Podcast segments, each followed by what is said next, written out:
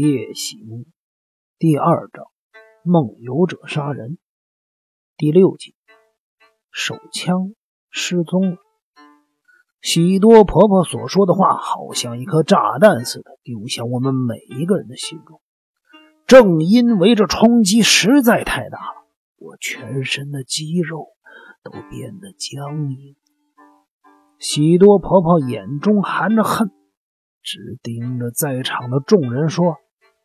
我不知道那个什么叫风屋的画家，右大腿上是否有痕迹？如果真的有弹痕，这事情就更加的诡异了。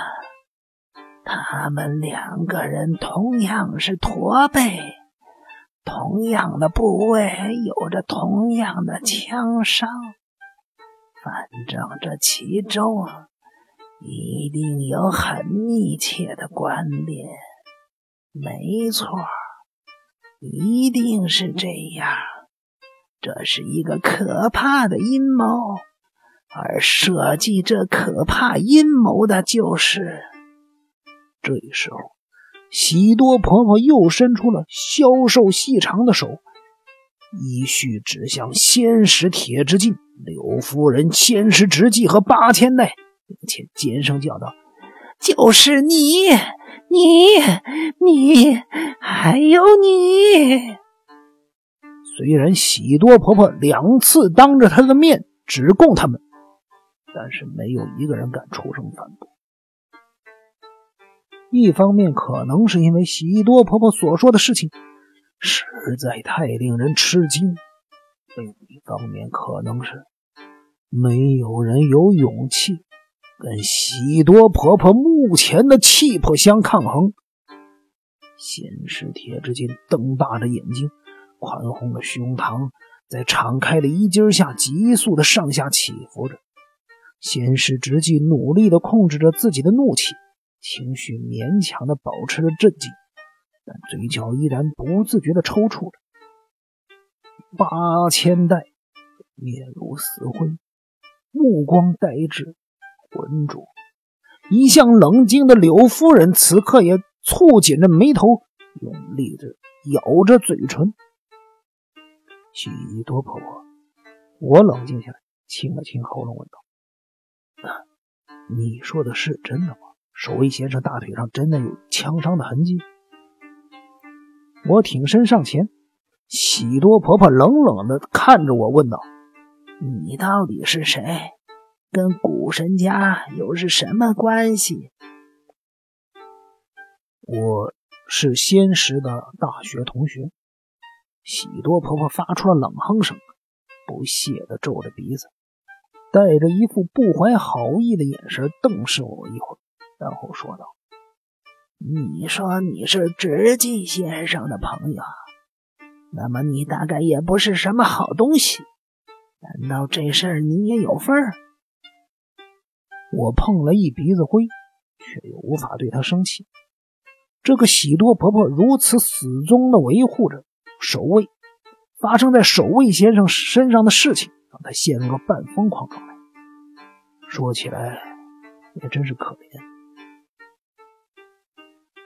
你怎么说都没关系啊，喜多婆婆。我只是想知道守卫先生身上是不是真的有枪伤所留下的痕迹。我再确认一遍。喜多婆婆却愤怒的叫道：“我干嘛要说谎？我凭什么说谎？刚才我已经说的很明白了。守卫先生去年夏天买了一把枪来玩，不小心被子弹射中了大腿，就是这个位置。”喜多婆婆隔着衣服指着自己右大腿。那位置正好跟尸体上的伤痕位置一模一样。可是，仙石直纪此时终于回过神来，他一面舔着干裂的嘴唇，一面往前跨了一步，说道：“为什么我们到现在都不知道这件事儿？为什么发生了这么重要的事儿，我们都没有一个人发现呢？”那是我帮守卫先生掩护的。守卫先生的手枪没有执照，如果让你们知道了，又不知道会怎么为难他。所以我跟守卫先生商量好，绝不把他拥有手枪的事情告诉任何人。如果你们认为我说谎，可以去问问内堂医师，当时是他帮着守卫先生取出子弹的。这么说来，去年夏天。守卫真的有一段时间走路是一跛一跛的。刘夫人插嘴说道：“当时我问他是怎么回事，他只说是脚踝扭到了，还让我看了绑着绷带的部位。那个时候，没错啊，怕被你们发现受伤的真相，所以守卫先生特别在脚踝上绑了绷带来掩饰。”可是守卫上哪儿弄了枪？为什么弄了枪啊？先师直纪说出了心中的疑问。他问话的同时，脑中不知在思考着什么事儿，说话的语调显得有些迟疑。喜多婆婆正面凝视着他，讽刺的说道：“当时表面上他跟我说他害怕会有强盗，现在想起来。”或许是因为他身边有比强盗更令他害怕的人。我想守卫先生一定很清楚，在这个家里面有人比强盗更让人害怕。唉，要是我当时知道这一点儿，就不会把他的手枪拿走了。请问是什么型号的手枪？什么型号？我这把年纪的人哪会知道什么型号？反正是那种可以放在手掌内、小型精巧的手枪。守卫先生说，那通常是女人用的。然后呢？然后你把手枪拿走了之后怎么处理？我不禁追问了。我把它藏在自己房间柜子的抽屉里。可是，可是什么？后来手枪不知道什么时候不见了。我本来以为守卫先生拿走了，就跑去问他，不料他却告诉我他并没有拿走。我晓得他有什么事儿都不会瞒我。所以手枪一定是被其他人拿走的，而且这四个人中的一个，你、你、你，绝对是你们四个人中的一个。喜多婆婆用她那细小瘦弱的手指指着现场四个人的鼻尖儿，我。则因为猛地想起了一件恐怖之极的事情，而隐隐的颤抖着。喜多婆婆说了：“守卫的手枪，那一定是去年秋天八千代在花九郎枪击风屋小事时所用的那一把。”